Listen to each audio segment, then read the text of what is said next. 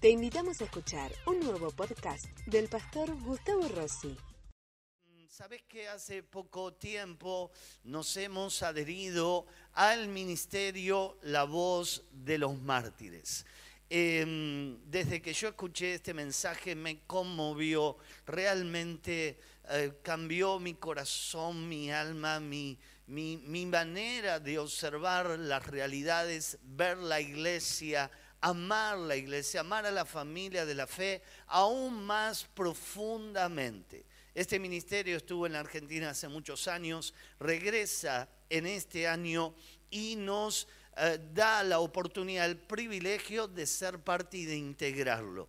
Así que es una bendición, nos sentimos muy honrados y muy distinguidos, pero a la vez nos trae conciencia de lo que está pasando en el mundo entero. Mientras nosotros estamos en este lugar, gozamos de libertad, podemos venir a reunirnos, eh, adorar a Dios con la familia del Señor, hay cerca, escuchen bien, de 80 países en el mundo que aún queriendo hacer no lo pueden hacer. Y entonces uno se da cuenta y tenemos que ser agradecidos porque gozamos de libertad religiosa, podemos hablar de Cristo, podemos eh, predicar el Evangelio. Hay 80 países que no lo pueden hacer. Y no solo tienen prohibido hablar del amor de Jesús o reunirse para cantar y adorar a Dios, sino que aquel que es pescado en esto puede ser perseguido, torturado y encarcelado. Quiero introducirte de esta manera y presentarte hoy por primera vez en nuestra iglesia el ministerio La Voz de los Mártires. Miren atentamente.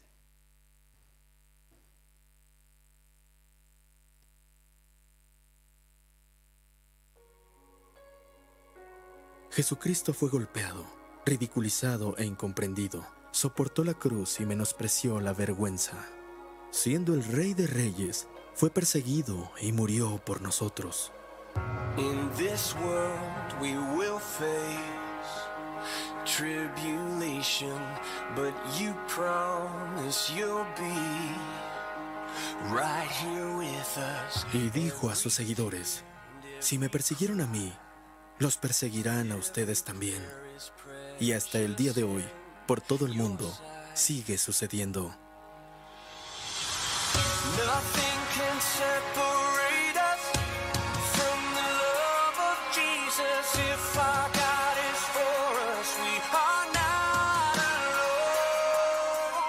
Pero Jesús también prometió que aquellos que sufren por causa de su nombre no serían olvidados, ni por Dios, ni por la familia de Dios.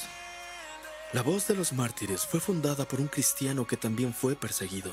Richard Wurmbrand acercó a muchos nazis a Cristo a principios de la década de los 40 cuando entraron en su nativa Rumania. Tuvo el llamado de acercar a los ateos a Cristo. También oró por oportunidades para compartir a Cristo con los rusos. Y cuando los comunistas soviéticos ocuparon Rumania en 1944, fueron directo a su puerta Richard también les testificó audazmente. Y tal y como Jesús lo prometió, fue odiado por eso.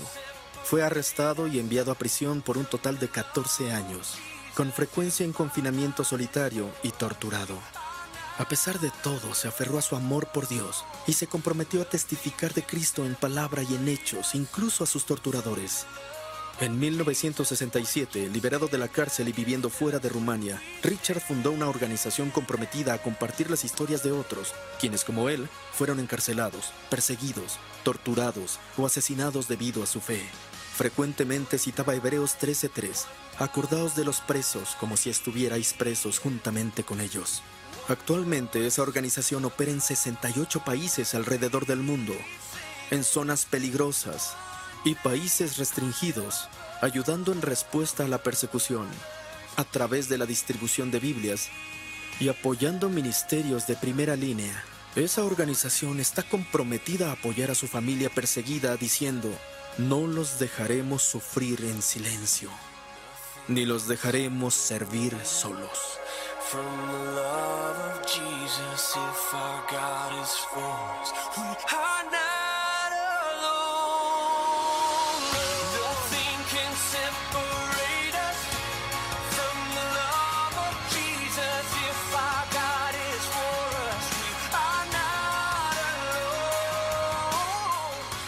Organización es La Voz de los Mártires. Compartiremos sus historias. Movilizaremos al cuerpo de Cristo para unirnos a nuestros hermanos y hermanas que enfrentan persecución donde sea que se encuentren. Serviremos a nuestra familia perseguida a través de ayuda práctica y espiritual. Y continuaremos con la misión de aquel que nos llamó, Jesucristo, quien dijo, id y haced discípulos a todas las naciones, sin importar el costo.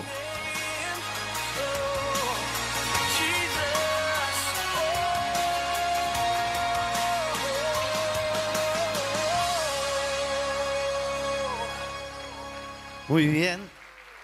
Esta es la presentación del ministerio y qué cosa tan impactante, ¿no? Eh, ¿Para cuántos es una novedad que esto pasaba en el mundo? A ver, levanten la mano que no sabían, ¿no? Que había persecución, tortura, encarcelamiento. Bueno, claro, esto eh, es como dice el dicho, ojos que no ven, corazón que no siente. Pero esto es una realidad, no hace años, sino ahora en la actualidad. Entonces, nuestro desafío como iglesia es levantar la voz de aquellos que no pueden hacerlo. Esto es una violación a los derechos humanos en el mundo entero y la iglesia tiene que levantar la voz. Pero más que levantar la voz, cuando nosotros tuvimos la oportunidad de preguntarle a la iglesia perseguida, ¿qué, podemos hacer por ustedes? Eh, ¿Cómo podemos ayudarlos? Ellos nos dijeron, ustedes solo oren a Dios, porque nuestro Dios nos provee de todo lo que nosotros necesitamos. La mandíbula me cayó al piso y me quedé helado. Una clase magistral del Evangelio. Y entonces ahí es donde tenemos eh, la oportunidad de reflexionar y de comprometernos a partir de este día de orar por la iglesia perseguida. Cerca de 80 países, millones de cristianos. La iglesia de Jesús es una. Y cuando el cuerpo se duele, todo el cuerpo se duele. Imagínate que alguien te da un pisotón en el pie, todo el cuerpo lo siente. De la misma manera, tenemos que pedirle a Dios la sensibilidad espiritual para sentir el dolor de esos hermanos que son héroes anónimos de la fe. Y te puedo asegurar que la oración llega y fortalece, los rodea. ¿Se acuerdan cuando Pedro estaba encarcelado? Y la iglesia de Jesús, ¿qué hacía cuando Pedro estaba en, la cárcel? Oraba.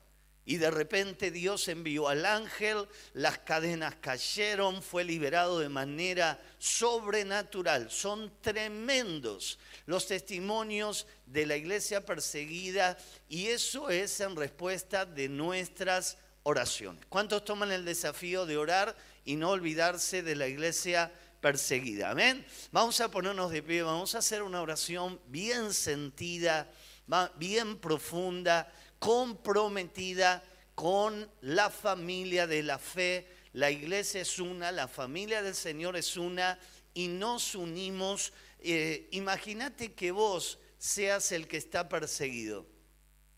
¿Te gustaría que alguien supieras que está orando por vos?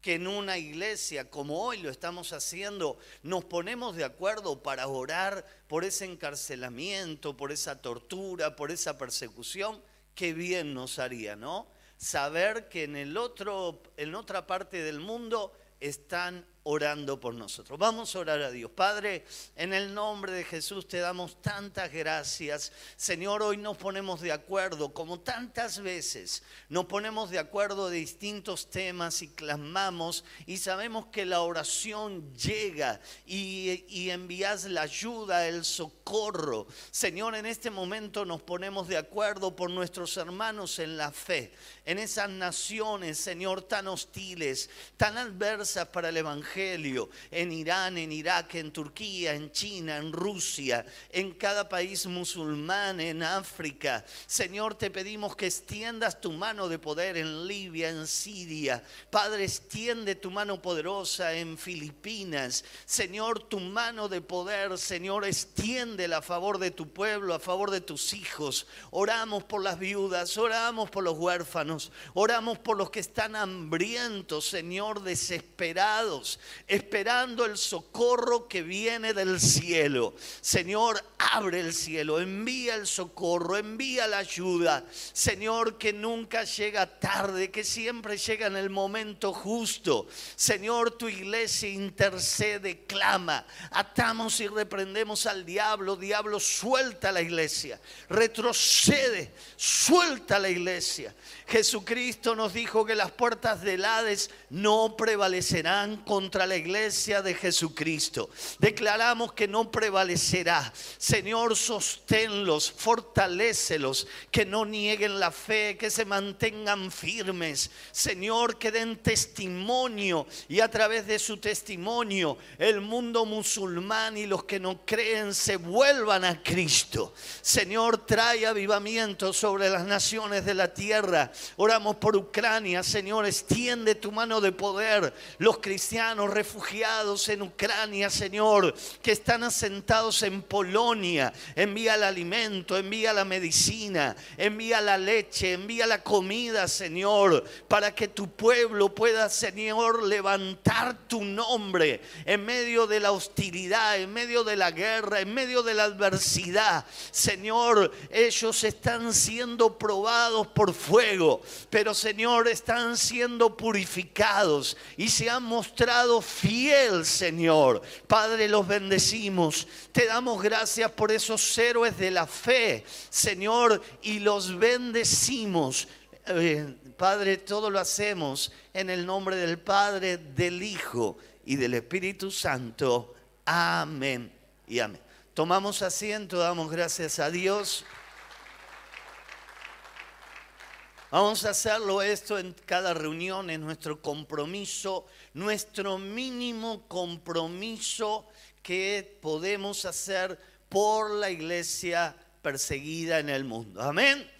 Gloria a Dios. Así que damos gracias a Dios por todas estas muy buenas noticias que nos permiten ser protagonistas en el último gran avivamiento de los tiempos. Vos no podés ser un espectador, vos tenés que ser un protagonista. Amén. Y esto es lo que los profetas en el tiempo antiguo quisieron ver, quisieron estar en nuestro lugar, mas tenemos el privilegio de ser parte del último gran despertar en el mundo entero. Amén. Así que esta es la promesa del Señor. Cuando uno piensa y ve lo que está pasando ahí en Ucrania, claro, uno pierde de vista lo espiritual y nos concentramos en lo político, nos concentramos en muchos otros menesteres y perdemos de vista lo espiritual. La voz de los mártires nos ha notificado que una de las causas por la cual se desató la guerra es que la iglesia en Ucrania estaba creciendo a pasos agigantados. Y desde Ucrania estaban enviando misioneros eh, constantemente a Rusia y estaban despertando ahí y los eh, comunistas, los ateos estaban volviendo a Cristo. Y entonces, claro, ahí el régimen dijo, no, a esta gente hay que pararla. Esto, si no lo paramos, esto eh, se va a poner peor y vamos a perder nuestra idiosincrasia. Este no es el motivo número uno, pero nosotros que somos espirituales podemos considerarlo como uno de los grandes motivos de la guerra que hoy estamos viendo en nuestra realidad. Entonces, ¿cuánto tenemos que orar? para que Dios siga enviando misioneros, levantando misioneros, y ahora el tiempo de Polonia le llegó porque lo sacaron de Ucrania, pero están en Polonia y te puedo asegurar que esa gente no va a parar de predicar a Cristo. Amén. Y el diablo siempre pierde. Porque cada vez que persiguen a la iglesia, de principio a fin en la Biblia dice, la iglesia más crece, más avanza y más se multiplica. Y entonces el diablo ya no sabe cómo hacer para frenar a la iglesia. Por eso Satanás está debajo de los pies de la iglesia. Y por eso la Biblia dice que las puertas del Hades no prevalecerán contra la iglesia de Jesucristo. Y entonces ahí tenemos un desafío de fe. Si esos hermanos con todo lo que están viviendo pueden hablar del amor de Cristo, pueden orar, escuchen bien, las noticias que nos dan es que oran por sus enemigos, aman a sus enemigos y les predican el Evangelio a sus enemigos. Hermanos queridos, yo me siento avergonzado porque tenemos que hablar del amor de Cristo y tenemos todas las oportunidades para hacerlo y a veces sentimos un poquitito de vergüenza. Es tiempo de tener valor y tener coraje. Amén. Porque el reino de los cielos es de los valientes y los valientes lo arrebatan. Amén. Es tiempo de ser valiente. No nos vamos a callar, vamos a levantar a Jesús en esta generación y hasta que el Señor nos venga a buscar y mucho no falta. Venimos hablando acerca de la adoración, venimos hablando de cuán valioso es que nosotros podamos adorar, fuimos creados para adorar, es el propósito de la existencia del hombre adorar. Venimos hablando de que la adoración que no le demos a Dios alguien se la va a llevar y ese va a ser el diablo que cambia de color como el camaleón, pero quiere robarle al pueblo de Dios, a los hijos de Dios, la adoración. ¿Mm? Hoy en la cancha de River, ahí están adorando. ¿Mm? Claro, ¿Mm? están adorando a su ídolo, claro. Eh, y, y está mal, no, no está mal, pero si eso me lleva a dejar de congregarme, algo está funcionando mal. Entonces ahí es donde nos damos cuenta de que la adoración solo es para nuestro Cristo, solo es para nuestro Dios. Y Él es el único que es digno de ser adorado. Y entonces ahí recuerdan la historia de la samaritana, la mujer de Samaria que se encuentra con Jesús. Y ella va a tener una revelación y el Señor le va a tocar el tema que venimos desarrollando, que es el de la adoración. El Señor en primer lugar nos dijo que tenemos que adorarlo a Él y solo a Él. También nos dijo que tenemos que adorar en espíritu eh, toda, eh, toda nuestra vida. Tiene que ser capaz de adorar a Dios con nuestros actos, nuestro ejemplo, con lo que somos. Pero ahora agrega un detalle más dentro de lo que venimos compartiendo y el Señor dice ahí a la samaritana, tenemos que adorar en verdad no solo en espíritu, sino también en verdad. Y este va a ser el título en el día de hoy eh, que vamos a compartir, adorar sin careta. Adorar en verdad implica en honestidad, con transparencia, sin doblez, sin hipocresía. Esa es la idea del Señor cuando Él dice tienen que adorar en verdad. Vamos a introducirnos en este mensaje en Juan capítulo 4, verso 23 de la palabra del Señor. Ahí dice, mas la hora viene y hora es cuando los verdaderos adoradores adorarán al Padre. ¿De qué manera? En espíritu y en verdad. Porque también el Padre, tales adoradores, busca que le adoren. Cualquiera diría eh, comúnmente que para adorar de verdad eh, hay que sacarse la careta. Y creo que en, verdad no se equivoca, por eso vamos a hablar acerca de esto y vamos a ver qué es adorar en verdad. En primer lugar, es la verdad de la intimidad de mi corazón. La primera eh, verdad es la que digo ser, es lo que las personas piensan que soy, lo que opinan las personas de mí. Esa es la verdad eh, que toda la gente conoce. es lo que se dice de vos en tu trabajo, en el barrio, eh, los vecinos, la escuela, la universidad. Es lo que se sabe de cada uno de nosotros. Y el dicho dice, hazte la fama y échate a dormir. ¿no? Si nos hacemos una buena fama, vamos a tener una credibilidad. Pero si te hiciste una mala fama, la gente va a desconfiar. Y entonces la verdad que todos conocen acerca de nuestra persona es una verdad primaria, pero esta verdad no es completa, no es total, es una verdad subjetiva, es una media verdad. Es lo que se ve, es lo que aparentamos, es lo que decimos nosotros que somos. Pero la otra verdad, y esta es la más importante, es lo que Dios conoce de mí.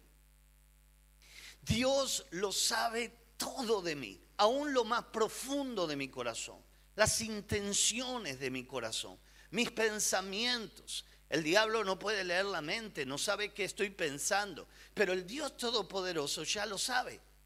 La Biblia habla muy profundamente acerca de esto y nos deja ver que ante los ojos de Dios estamos desnudos, completamente desnudos. No hay nada que podamos ocultarle al Señor. Y esto es tremendo, ¿no? Eh, cuando te, tenemos un choque entre la verdad subjetiva, lo que la gente dice de mí, lo que yo digo ser, y lo que Dios conoce de mí, hay un choque. Y ese choque eh, es el choque que hace que una persona pueda decir, no condice lo que decís con lo que en la intimidad sos. Y entonces ahí hay un choque porque la persona dice, vos decís que sos honesto, pero en la práctica te veo que sos deshonesto. Yo te veo que vos eh, decís que no mentís, pero en la práctica se ve que, que la mentira es parte de tu vida. En, vos decís que amás a Dios, pero en la práctica veo que no amas a Dios como decís amar a Dios. Y entonces la gente, la familia, tus hijos, entran en una dualidad. ¿Cuál es mi papá? El que va a la iglesia y tiene cara de santo y lo único que le falta es la aureola, O el que viene a casa malhumorado del trabajo todos los días. ¿Quién es mi mamá? La que en la iglesia sirve a Jesús y adora a Jesús y es, es eh, adorable, pero cuando llega a casa cambia y se transforma.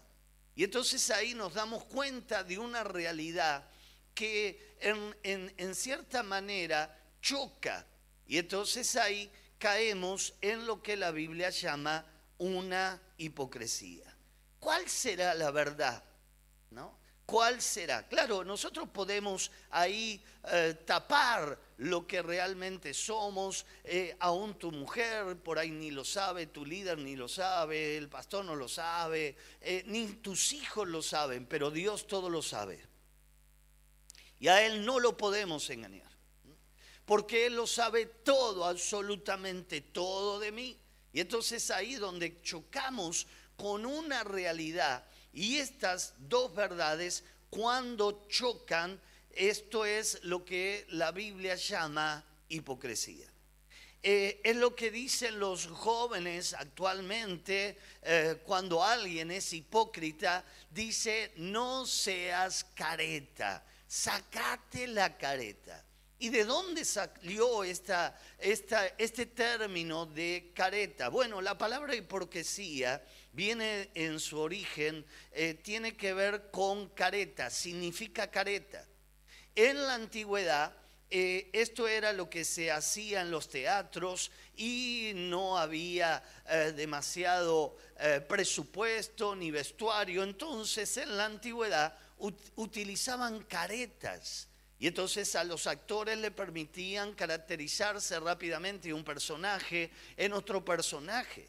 De hecho, en Argentina hubo una revista muy antigua que se llamó Caras y Caretas, ¿no?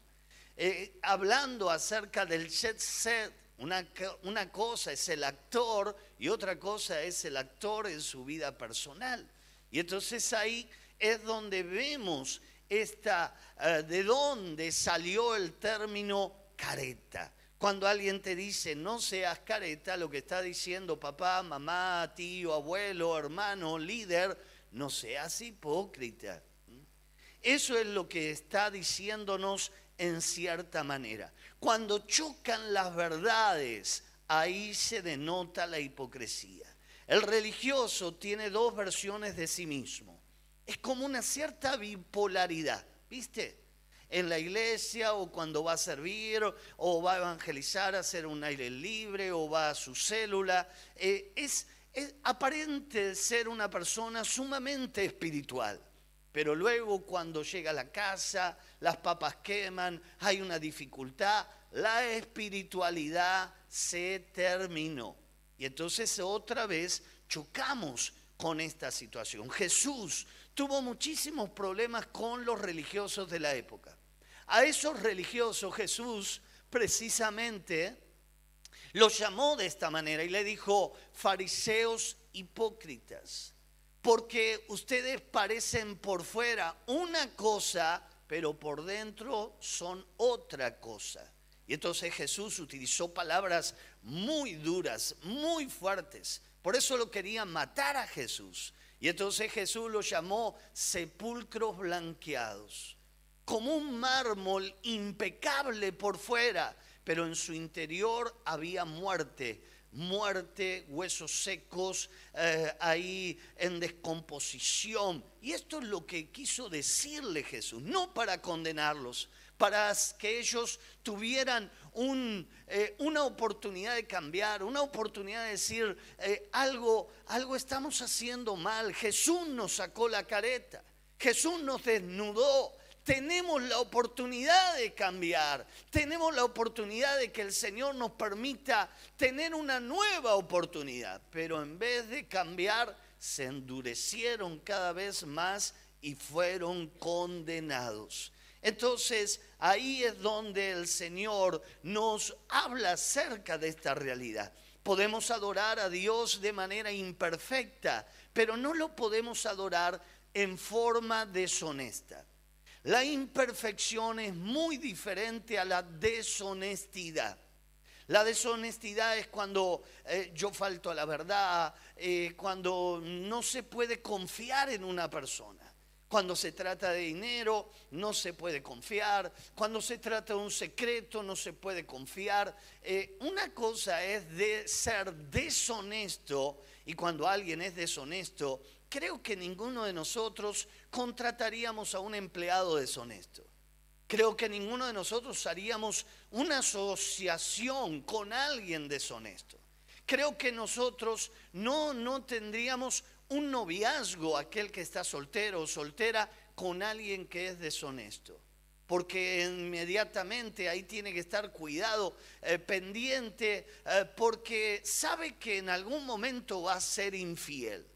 Entonces, de la misma manera, el Señor hace una salvedad.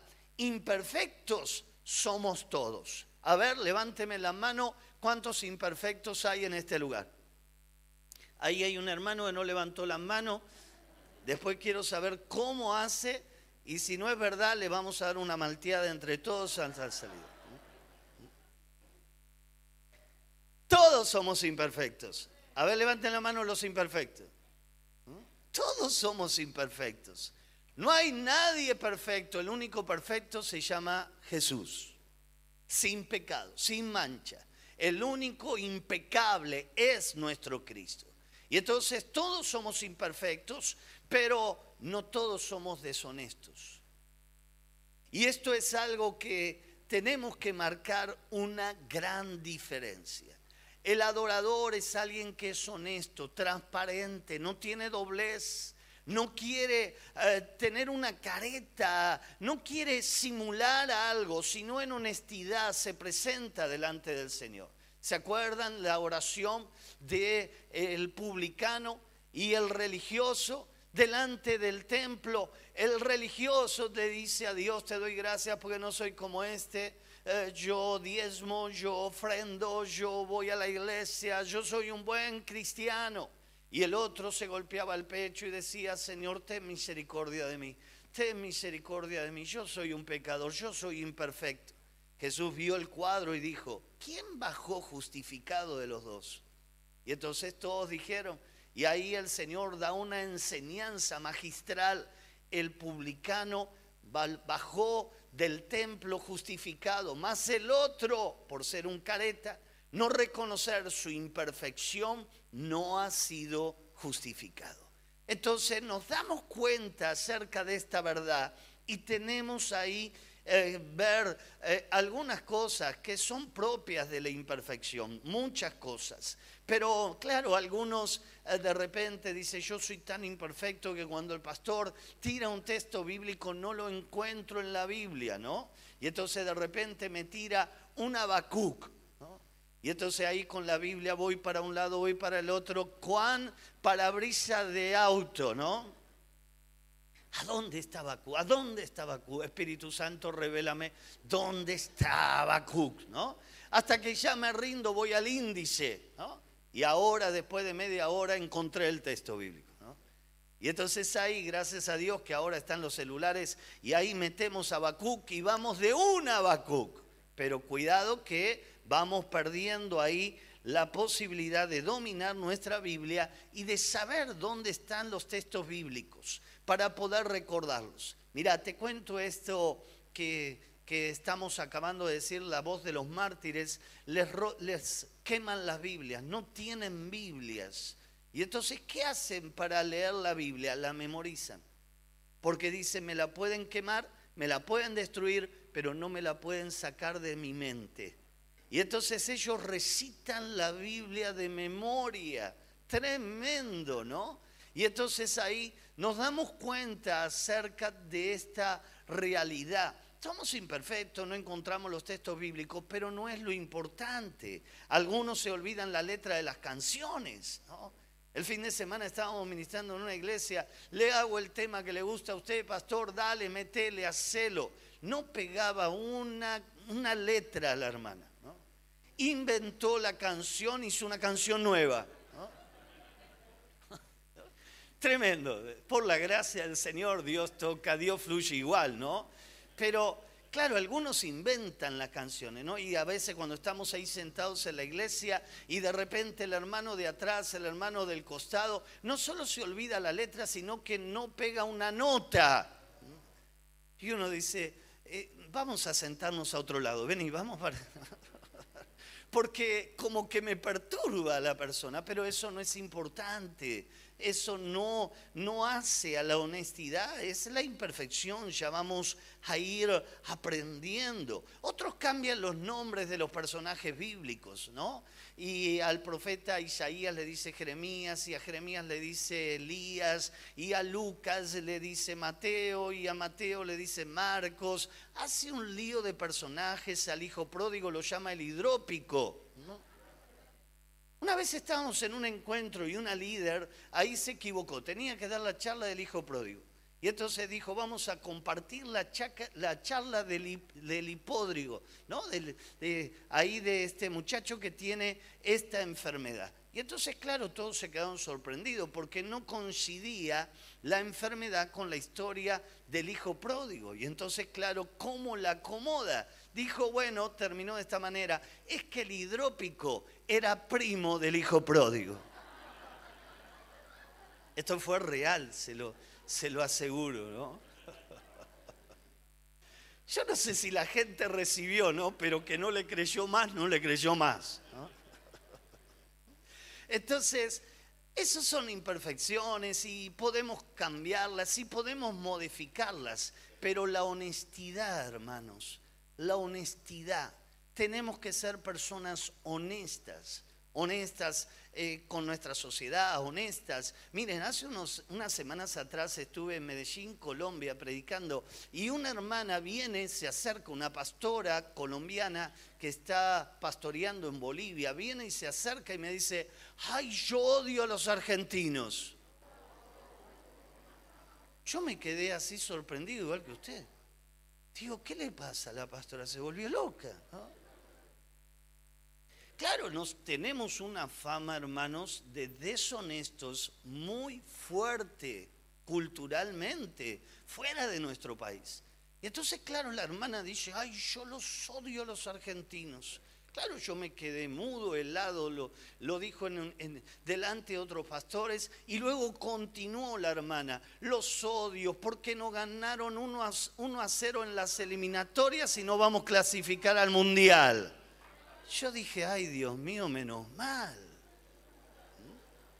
Usted no se imagina, fueron cinco minutos que me transpiró todo el cuerpo y dije, qué mal estamos, qué mal nos ven. Pero en realidad, eh, nos, como cultura, nos hemos vuelto un pueblo bastante deshonesto. Gracias a Dios a la iglesia de Jesús, que es una contracultura. Ahí tenemos fama de mentirosos, de agrandados, de quedarnos con lo que no es nuestro, pero la iglesia, pero la iglesia vive lo que predica. Amén. Hasta tenemos fama de hacer goles con la mano. Y entonces, claro, hazte la fama. Y entonces ahí la iglesia es la encargada de generar una contracultura y decir, es verdad, mi pueblo a veces no es tan honesto, pero esta casa es honesta. No es perfecta porque no existe la perfección, pero esta casa es honesta. No miente, no falsea las cosas, no se queda con nada que no es de él. Y entonces ahí es donde las personas tienen la oportunidad de ver, de oír y dicen, yo quiero ser como vos, yo quiero tener lo que vos tenés, yo quiero que me hables cuál es el motivo por el cual cambiaste y, has sido transformado. Hermanos queridos, esto no es mérito propio, esto no me lo dio la facultad, esto es la gracia infinita del cielo sobre nuestras vidas y nuestros corazones. Amén. Y entonces ahí te das cuenta de eh, David. David mete la pata. Es imperfecto, pero ahora David en un momento de su ministerio se va a volver en deshonesto. Porque él no confiesa su pecado. Y entonces, claro, cuando su pecado es sacado a la luz, es avergonzado. Y entonces ahí él escribe el Salmo 51, verso número 6. Y David declara lo siguiente. He aquí, tú amas la verdad. ¿Dónde ama la verdad el Padre? En lo íntimo.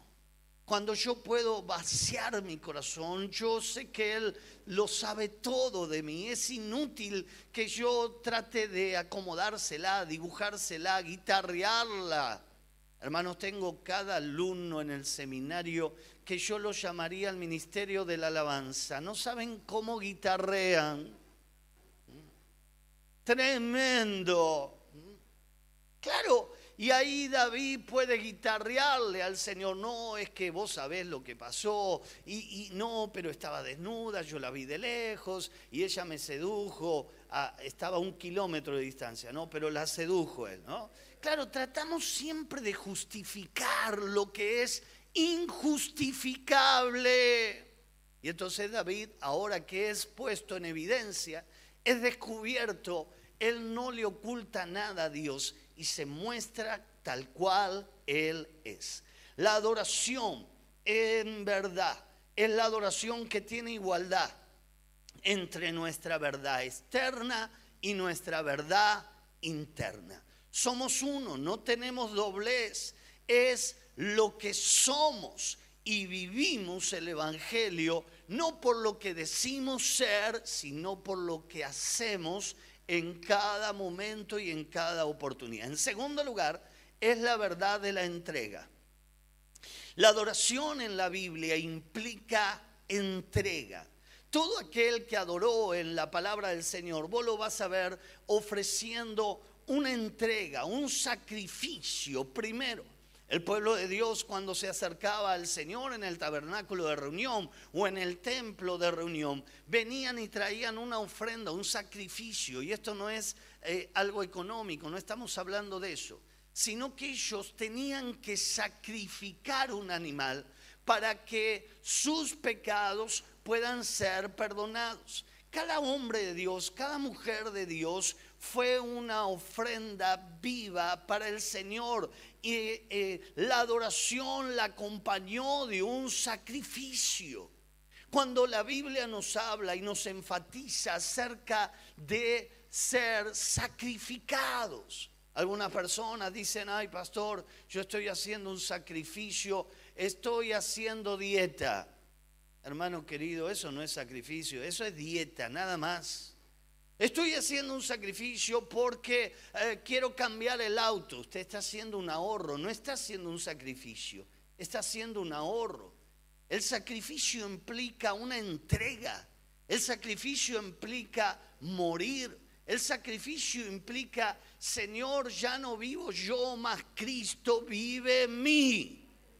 Y entonces, claro, cuando vemos acerca de esta realidad, nos vemos reflejado en el sacrificio del Padre. El Padre da el puntapié inicial. Y Él dice, de tal manera ama al mundo que está dispuesto a sacrificar su unigénito al Hijo para morir en una cruz. Lo entrega, lo, lo, lo ofrece. Y desde ahí el Señor nos dice, todo aquel que quiera ser mi discípulo, tome su cruz cada día y sígame. Entonces, ¿qué es lo que nos está diciendo el Señor? El que quiere amarme, el que me ama de verdad, el que quiere ser un discípulo, va a tomar la cruz. No es que va a dejar la cruz, sino que la va a tomar. ¿Por qué hace lo que hace la iglesia perseguida? La iglesia perseguida toma la cruz y aunque su vida esté en riesgo y la de su hogar, no van a negar la fe. Y eso implica el sacrificio. ¿Qué sacrificio? Sacrificio es que Dios tiene que estar en el primer lugar en nuestras vidas. Cuando entiendo la obra de la cruz, que Cristo murió por mí, derramó su sangre, que el Padre eh, sacrificó a su Hijo unigénito para morir en una cruz, hermano querido, y de repente el Señor me invita a serle fiel y yo me vivo justificando y luego caigo en la trampa, no tengo tiempo. Qué pena que no tenga tiempo para servir al Señor con todo lo que Él me ha servido a mí. Qué, qué, pena que no pueda tener tiempo para hablar del amor de Cristo con todo lo que Él ha hecho por mí. En esta semana que pasó oramos para que en la semana el Señor nos ponga a alguien al cual le podamos compartir nuestra fe con valor, coraje y de manera desinteresada.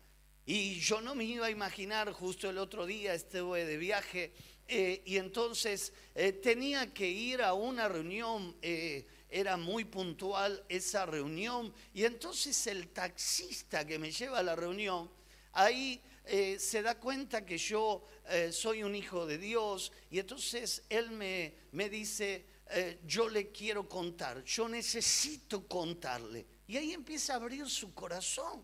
Y yo miraba el reloj y yo digo, justo ahora, y yo tengo que entrar en esta reunión. Y el Espíritu Santo me confrontó y me dijo, la reunión puede esperar, pero esta alma te necesita vos. Sacrificio.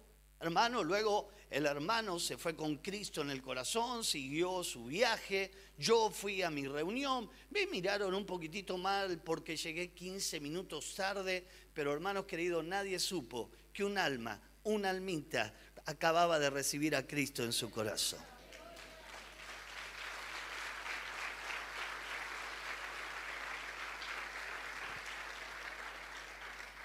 La adoración en la Biblia implica entrega. ¿Qué estaré dispuesto a entregar yo para adorar a Jesús? Sabemos ya, dijimos, no es un instrumento, no es una canción, no es, no es eh, una, una música, una melodía de, de época, es mucho más en nuestra vida. La adoración es más que un estilo de vida, la adoración es nuestra propia vida. Y entonces ahí eh, Noé, después de haber estado 150 días arriba del, del arca, ahí cuando baja lo primero que hace es adorar a Dios. Nuestro corazón es el altar donde sacrificamos y presentamos sacrificios delante de Dios. La verdadera adoración siempre nos debe de costar algo. ¿Saben que David fue tan agradecido por el perdón, por todo lo que Dios había hecho en su vida, en la restauración, que en un momento llega a un lugar determinado y una persona le quiere ofrendar ahí una heredad para Dios y él le dice, yo no voy a presentarle a Dios algo que no me cueste. Y entonces David no lo aceptó y entonces ahí nos damos cuenta del principio espiritual. Si hay un adorador en la Biblia, ese es David. ¿Y cómo se transformó en un adorador? Porque él entendió que no podía ser hipócrita con Dios. Y él tenía que mostrarse tal cual era. Pero luego encontró el principio que él no iba a ofrecerle a Dios algo que no le cueste. Hermano, ¿de qué estamos hablando? Cuando hablamos de adoración, el ejemplo que viene a mi mente es la mujer que quebró el perfume de alabastro, de nardo puro, de mucho valor. Hasta uno de los apóstoles, el que era ladrón, Judas el traidor, se levanta y dice, y esta era la lectura de hoy en día en nuestro devocional, esto se podría haber vendido y lo hubiéramos repartido a los pobres. Y Jesús lo para a Lucas, me encanta Jesús. Y le dice, Lucas, ¿qué te pasa? ¿Qué te pasa, Lucas? Esta mujer me está ungiendo para la sepultura. Esta, eh, Judas, esta, esta mujer acaba de dar lo más valioso que tiene. Ella, donde se ha predicado este evangelio, se va a oír lo que esta mujer acaba de hacer acá y vos la querés frenar. Y entonces me imagino, Judas se habrá ido silbando bajito, pero la mujer estaba ahí a los pies de Jesús. Había sacrificado lo que ella tenía, lo que era más valiosa para ella. La mujer pobre en el templo que va y, hace una ofrenda. Jesús está reunido con sus discípulos, está mirando la escena, ahí está el alfolí, vienen los ricos, echan el dinero, qué bárbaro, qué bien, mira Jesús cuánto da ese, qué bárbaro, qué bendición. Pero luego viene una, una pobre viuda, irrumpe en el templo. Nadie hizo sonar ninguna trompeta porque cuando ofrendaban los ricos hacían sonar la trompeta. Y entonces ahí cuando la viuda entra al templo, dice que agarró dos blancas, dos moneditas, y de su pobreza lo dio, no le sobraba, no tenía más nada. Y Jesús dijo, esta mujer es la que, esta ofrenda es la que subió delante de mi presencia. Porque todos los demás dieron de lo que le sobra, pero esta mujer dio todo lo que tenía donde este evangelio sea predicado, se hablará de lo que esta mujer acaba de hacer. Yo quiero decirte que cada sacrificio que vos hagas para Dios se habla en el cielo y se hablará en la tierra. Porque Dios no pasa por alto absolutamente nada que nosotros de manera sacrificial hagamos para nuestro Jesús. Y es ahí donde el Señor prueba nuestras vidas, prueba nuestros corazones. Y es ahí donde el Señor dice, el que fiel en lo poco, sobre mucho lo voy a poner. Si este fue fiel y fue sacrificial en esto tan pequeño, en esto tan poco, yo lo voy a poner en alto. La Biblia dice, por cuanto Jesús se humilló y lo hizo hasta lo sumo. Y ahí el Señor lo entregó todo, el Padre le dio un nombre que es sobre todo nombre y lo ungió. Te quiero hacer esta última aclaración. Jesús todo lo que vivió lo vivió como un hombre de carne y hueso, como vos y como yo. Él se despojó, se quitó toda la deidad. ¿Y cómo hizo tantos milagros y, tantas señales porque este varón estaba lleno del Espíritu Santo. Y este varón operaba en todos los dones espirituales, el don de ciencia, de profecía, de ciencia, de... Eh, hay todos los dones, el don de fe, de sanidad, de milagros, pero todo lo que vivió lo vivió como un hombre. Eso nos demuestra y nos hace eh, descubrir que Dios tiene más para todos nosotros. Y entonces el Señor lo dijo de esta manera y dijo, cosas mayores a las que yo he hecho ustedes harán en mi nombre. Más grande que lo que hizo Jesús. Por eso Jesús le dice, no se vayan de Jerusalén hasta que no reciban al Espíritu Santo. Ni se les ocurra servir a Dios sin el Espíritu Santo. Y cuando venga el Espíritu Santo, escuchen esto y con esto terminamos, me seréis testigos en Jerusalén, en Judea, en Samaria y hasta lo último de la tierra. La palabra testigo en el original griego es mártir. Serán mártires por causa del Evangelio. Tendrán una autoridad y un poder para predicar y aun si los amenazan, los frenan, los quieren detener, nadie les podrá hacer frente en todos los días de su vida. que no vivieron los apóstoles? le pegaron, los encarcelaron, le prohibieron hablar de la fe, pero ellos dijeron, no vamos a callar, no vamos a dejar de hablar de Jesucristo. No podemos dejar de hablar de lo que hemos visto y oído. Hermano, yo no sé qué vendrá, pero yo quiero decirte que lo que vendrá será glorioso, porque el Espíritu Santo estará sobre cada uno de nosotros. La profecía de Joel se cumplirá y el Espíritu Santo será derramado sobre toda carne.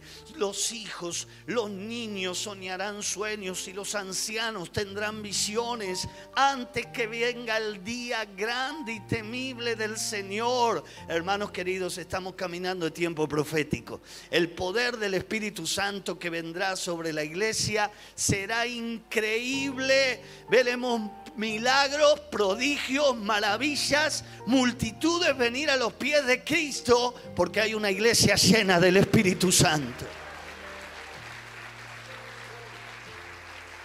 Que tiene el desafío de sacrificarse por Él. Y entonces Dios hará cosa que ojo no vio ni oído yo, mas Dios tiene reservado para aquellos que le aman. Yo quiero adorar a Jesús. ¿Hay alguien aquí que quiere adorar a Dios? Vamos a ponernos de pie, vamos a adorar a Jesús.